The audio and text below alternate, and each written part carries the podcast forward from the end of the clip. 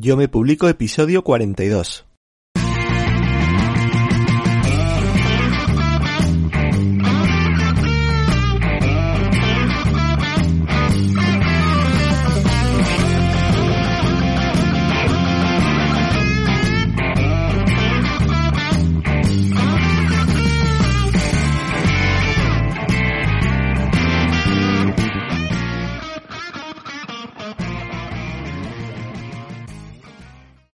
Bienvenido y bienvenido a Yo Me Publico, el podcast de tu publicación profesional en el que hablamos de escritura, corrección, maquetación, cubiertas, publicación, promoción y todo lo que tiene que ver con la publicación de calidad. Soy Alberto Delvado, escritor independiente y culpable de todo lo que vas a oír. Si quieres saber más cosas de mí o de mi trabajo, visita yomepublico.com, tu escuela de autopublicación. Allí encontrarás artículos, libros y videocursos que te ayudarán a publicar tus obras con calidad editorial. Hoy es lunes 21 de diciembre de 2020. Espero que ya tengas compradas las gambas y el cordero, y que hayas conseguido un trípode para las videollamadas navideñas. En este último episodio de 2020 tenemos como invitada a la escritora y maquetadora de libros Valentina Truneanu, de valentinatruneanu.com, que con motivo de la reciente actualización de su libro Plataformas de publicación digital, ventajas y desventajas, se ha pasado por Yo me publico para explicarnos cuáles son las diferencias más notables que existen entre las principales plataformas de publicación. Si estás pensando en publicar un libro electrónico y no tienes claro a qué plataforma subirlo, este episodio es para ti. ¿Quieres escucharlo? Pues vamos a ello. Hola Valentina, bienvenida a Yo me publico y gracias por aceptar la invitación. ¿Cómo estás? Hola Alberto, muchas gracias a ti por la invitación a tu podcast. Eh, acabas de publicar eh, hace unos días la segunda edición del libro Plataformas de Publicación Digital, Ventajas y Desventajas, en el que analizas siete plataformas de publicación, entre las que se encuentra, como no podía ser de otra forma, Amazon KDP. Eh, este análisis, concretamente, ¿qué es lo que recoge? Mm, ¿Cuáles son las cuestiones en las que te centras? El libro Plataformas de Publicación Digital es una guía que orienta acerca de las características de siete grandes plataformas de publicación donde autores independientes pueden publicar sus libros electrónicos. Me enfoco concretamente para esta segunda edición en Amazon KDP, Apple Books, Google Play, Cover Writing Live, Barnes Noble Press, Lectu y Smashwords. En la primera edición tenía autopublicación Tagus, pero ese programa ya no existe, sino que pasó a otro llamado universo de letras. Entonces, yo más bien eliminé ese, todo ese capítulo que ya no, ya no aplica para, para efectos de mi guía y lo sustituí por Lectu, que ya para la primera edición, que fue publicada en el año 2017, tenía mucho más interés que autopublicación Tagus en realidad. Y en tu opinión, ¿en cuál de estas plataformas resulta más sencillo autopublicar un libro? Mm, depende de la definición de sencillo, porque mm, digamos que hay dos aspectos. Yo diría por una parte, cómo es la interfaz de publicación para la persona que se sienta delante del ordenador sin saber nada. Y otro aspecto sería que hay que tener listo desde el punto de vista técnico antes de publicar o que hay que preparar con antelación. Y yo diría que Amazon KDP no es tan sencillo, pero se ha hablado tanto de la plataforma, existe tanta ayuda en línea, tantas experiencias de autores que se ha vuelto sencilla. Pero si vamos a hablar más bien de interfaz, yo considero mucho más fácil Barnes Noble Press sobre todo actualmente. Cuando era Nook Press hace tres años, no tanto, pero ahora realmente me parece muy sencillo. ¿Y en alguna de estas plataformas hay que pagar para publicar los libros o son todas gratuitas? Todas son gratuitas, gratuitas y ese es uno de los criterios por los cuales elegí estas siete plataformas. Porque me interesaba destacar opciones a las que cualquier, bueno, cualquier autor dependiendo de restricciones geográficas o de la plataforma, pudiera acceder sin tener que pagar. Y mm, por eso no tengo a ningún proveedor de pago. aquí, porque me han, me han preguntado mucho, por ejemplo, ¿por qué no está Bubok? Ajá, pero Bubok eh, tiene, es, fundamentalmente una plataforma que vende servicios editoriales. Tiene una versión gratuita, pero es muy limitada. En cambio, con las otras siete plataformas hay mucha más apertura. Y esa es también la razón por la cual eliminé todo lo relativo a, a Tagus, que ya no está a tu publicación Tagus, sino Universo de Letras, que también exige pago para poder acceder a la plataforma. Em, la promoción es una de las cosas que más preocupa a los autores independientes. Mm, ¿Cuál de estas plataformas ofrece más posibilidades a la hora de promocionar los libros?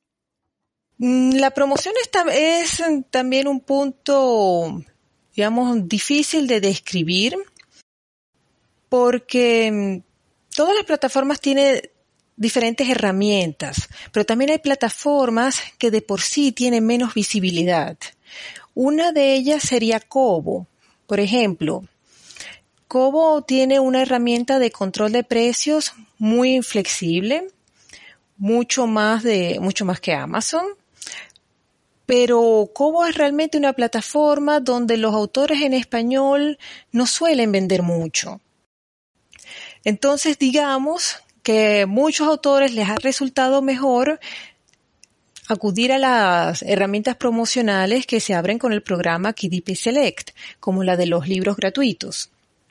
Pero en realidad todas tienen muchísimas opciones y yo diría que en este sentido, en cuanto a variedad, Lectu destaca. En Lectu se pueden, se pueden crear códigos promocionales, ya sean por, por tiempo determinado solamente para ciertos usuarios, eh, generar un código cada vez o uno general. La plataforma tiene, mm, digamos, tiene sus, sus, dificultades. Hay que acostumbrarse a ella y leer muy bien la ayuda antes de poder configurar todo. Y, pero digamos que, que en ese sentido ofrece muchísima flexibilidad. Y aparte de Amazon, ¿alguna más permite realizar campañas publicitarias? Mm, con respecto, el punto de los anuncios, de los anuncios publicitarios pagados, no lo toco en la guía porque me parece que allí estamos metiéndonos otra vez en el campo de la inversión económica para publicar o promocionar. Yo me concentro en las herramientas a las que se puede acceder sin pagar. Y por ejemplo, el control de precios por tiempo determinado se puede hacer en Apple Books, en Google Play, en Kobo, como dije antes, en Barnes Noble Press y en Smashwords también. Digamos, en pocas palabras, todas ellas permiten esa opción. Y en el libro explico que se puede hacer con mucha más flexibilidad que con Amazon, porque para publicar un libro gratuito Amazon exige la inscripción al programa de exclusividad. En cambio, las otras plataformas no exigen la exclusividad para acceder a, las herramientas promocionales. Entonces, por eso me parece que son una opción digna de tomar en cuenta si se desea realizar ese tipo de promociones. Eh, uno de los estigmas que pesan sobre los libros autopublicados es eh, la baja calidad de los mismos. Mm, ¿Alguna de estas plataformas cuenta con algún filtro de calidad? El filtro de calidad es fundamentalmente técnico. Eh, las plataformas controlan si la portada cumple las especificaciones, las dimensiones en píxeles, si el archivo tiene el tamaño el archivo del libro tiene el tamaño, o sea, no, no excede el tamaño máximo, o si tiene alguno de los formatos o de extensión admitidos. Ese es mm, fundamentalmente el control. pero si estamos hablando, mm, por supuesto, calidad en el sentido de contenido, no.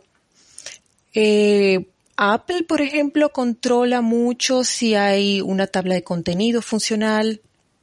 Smashwords, como también tiene en cuenta las restricciones de las plataformas con las que trabaja. También se enfoca mucho en aspectos técnicos. Pero, y Google Play es otra que también tiene sus complicaciones, pero en general, sí, yo diría que mientras se cumpla lo técnico, se puede publicar el libro. Eh, hacías eh, ahora alusión a, los archivos de, las cubiertas mm, respecto a las tareas previas a la publicación. Eh, ¿Alguna de estas plataformas ofrece servicios de edición, como sea el diseño de la portada, correcciones o maquetaciones? No directamente. Por ejemplo, Kobo recomienda proveedores de servicios. Smashworks también tiene una lista de proveedores recomendados. En Apple hay también en su nueva mm, plataforma Apple Books for Authors, también eh, hay esa opción, pero ellas no venden servicios editoriales propiamente dichos. Y en cuanto a los archivos, mm, eh, en el caso de las versiones electrónicas, claro, eh, aparte de Amazon que, sí que tiene su formato nativo .mobi, las otras seis plataformas utilizan todas archivos EPUB o trabajan con otros formatos. Las otras eh, trabajan todas con EPUB. Apple Books tiene además un, formato propietario que parte de su software mm, iBooks Author. Y ese es un formato de extensión iBooks, como dije. Pero eh, ese software ya no se sigue actualizando. Se puede seguir empleando. Se pueden publicar todavía libros por allí. Pero se estima que Mm, sí que va a desaparecer. Entonces, no, no se recomienda tanto usarlo. En el caso de Google Play, Google Play permite también publicar un PDF. Pero tengas en cuenta que es un PDF no interactivo. Google Play concibe el PDF como una réplica de la versión impresa. Eso quiere decir que no puede tener hipervínculos funcionales, mm, sí reconoce los marcadores de una tabla de contenido, pero la tabla de contenido en sí, dentro del libro, no funciona. Entonces hay que tener en cuenta ese aspecto. Eh, por otra parte, en Lectus se puede publicar mm, prácticamente cualquier tipo de archivo. Tanto el móvil como el que se puede hacer, como que se puede subir a Amazon o un EPUB o un PDF de cualquier tipo. Eh, también se pueden subir carpetas comprimidas zip que tengan todos los formatos electrónicos de una vez. Bueno, y además Lectu es una plataforma que, que vende formatos de cómics y videos y audio. Y de las siete plataformas analizadas, eh, ¿cuál es la que ofrece las mejores regalías? Bueno, actualmente las mejores regalías están en Lectu. Tiene el 75%. Pero es 75% con respecto al precio que establezca el autor una vez restado el IVA. Pero como ahora el IVA en España es del 4%, entonces es realmente ventajoso, sobre todo para los autores en España.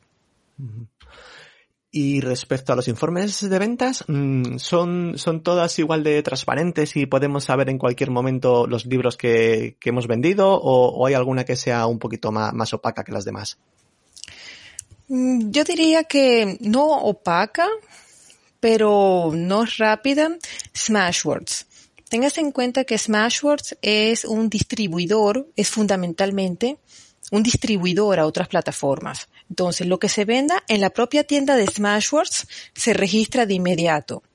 Pero para los informes de venta de las demás plataformas a las que distribuye, tiene que esperar primero que las plataformas le pasen los reportes de venta. Sin embargo, por eso, digamos, no me parece adecuado el adjetivo opaca. Sin embargo, Smashwords destaca dentro del, dentro de su página de ventas cuál es la última fecha de un reporte de la plataforma. Entonces el autor puede saber, ah, bueno, las ventas están registradas hasta octubre de 2020. Entonces, no es inmediato la información no se obtiene de forma inmediata, pero, pero se sabe hasta cuándo está actualizada. Yo diría que, de verdad que en ese sentido, en reportes de venta, eh, no, no hay mayor, no hay motivo de que quejarse de estas plataformas. Genial. Eh, para alguien que quiera autopublicar su primer libro en idioma español, eh, ¿te atreverías a recomendarle alguna plataforma? Yo pienso que Amazon es ineludible. hay que publicar en, en, Amazon porque realmente tiene la mayor cuota del mercado. Cuando publiqué la primera edición de plataformas de publicación digital, esta cuota se estimaba en 74%. Eh, ahora se estima que supera el 80%. Y es verdad, todas las personas con quienes he hablado confirman que Amazon es la plataforma donde más venden. Entonces, a menos, a menos que se desee tener exclusividad en un propio blog por un curso o algo que, digamos que, justifique estar fuera de Amazon, yo diría que, que sí, que, que hace falta publicar allí. Después viene la segunda pregunta. Ajá, pero eh, ¿vamos por la exclusividad o vamos por otras plataformas? Y eso ya, ya es más difícil. Y en el caso de que fuera un libro en, inglés, mm, ¿sería diferente o, seguiríamos eh, pensando eh, principalmente en Amazon? Bueno, en el mundo de habla inglesa, Amazon también es una plataforma predominante, pero hay otras plataformas en las que se puede obtener visibilidad con los libros en inglés. Por ejemplo, Cover Writing Live está realmente enfocado más a autores de esa lengua, porque es una plataforma que se fundó en Canadá. Eh, con Barnes Noble Press es exactamente lo mismo y de hecho hasta la, la interfaz de la plataforma completa está en inglés. Algo similar, similar podría decir de Smashwords, sobre todo porque la tienda en sí tiene tantos autores en inglés que los libros en español no destacan en lo absoluto dentro de la tienda Smashwords. Entonces, quienes publiquen allí en inglés tienen, tienen una buena opción. Por supuesto, para quienes escribimos en español, el Lectum forma parte de las mejores alternativas a Amazon porque precisamente es una plataforma española y donde los libros en español mm, predominan. ¿Y cualquier escritor eh, de España o de alguno de los países de América Latina puede autopublicar su libro en todas estas plataformas o alguna de ellas tiene alguna restricción a este respecto? No, ese es el, digamos, el principal problema con las plataformas. En Amazon se puede publicar casi desde cualquier país, pero luego viene la pregunta de la forma de pago, porque las cuentas bancarias, no se aceptan las cuentas bancarias de todos los países. Y de hecho, las únicas cuentas bancarias de Latinoamérica que acepta son de, de México y creo que de, que de Brasil. Pero quiere decir que todos los demás latinoamericanos que publiquen en Amazon tendrían que recibir las regalías por cheque. Hay también una opción de la que me han hablado, pero no tengo información de primera mano, con las tarjetas Pioneer. Pero como dije, de eso no, no puedo ofrecer mayor detalle. Pero en todos casos es una restricción, porque eso quiere decir que se van a recibir menos regalías. Porque hay que esperar alcanzar un monto mínimo. Después cuando llegue ese cheque, ese cheque hay que cambiarlo. El cheque tendrá sus comisiones bancarias, comisiones por cambio de moneda. Hay que reconocer que no es muy ventajoso en ese sentido. Yo diría que lo más, lo más flexible es, por ejemplo, con Smashwords porque se acepta el pago por PayPal. Y PayPal funciona en muchísimos países. Y Lectu también acepta el pago por PayPal. Muy bien. Bueno, eh, para los oyentes, Valentina, que estén interesados en el libro, ¿dónde lo pueden adquirir y cuál es su precio? El libro, precisamente, para darme la oportunidad de probar las plataformas con las que estoy, que, estoy escribiendo. El libro está disponible en Amazon, está en Apple Books, en Google Play, en Kobo, en Barnes Noble, pero no publicado de manera directa, sino vía Smashwords. Smashwords también. Y la segunda edición se publica también por, por primera vez en Lectu. Y otra opción que a mí en lo personal me gusta mucho es la que yo tengo activada desde mi propio blog, que es con el servicio de comercio electrónico llamado Gumroad. Porque por el mismo precio que es 3,99 eh, euros, recibo más, más regalías. Bueno, pues eh, dejamos ya el tema de las plataformas. Mm, en tu sitio web, eh, valentinatruneanu.com, eh, ofreces servicios de maquetación. Eh, detállanos un poco en qué consisten estos servicios. Yo ofrezco servicios de maquetación de ebooks para Amazon que entrego en formato MOBI, de EPUB que puedo crear para una plataforma específica o uno, digamos, universal que sea compatible en la mayor cantidad de plataformas posibles. También hago PDF para distribución electrónica y, por supuesto, PDF para impresión bajo demanda o impresión en una imprenta tradicional.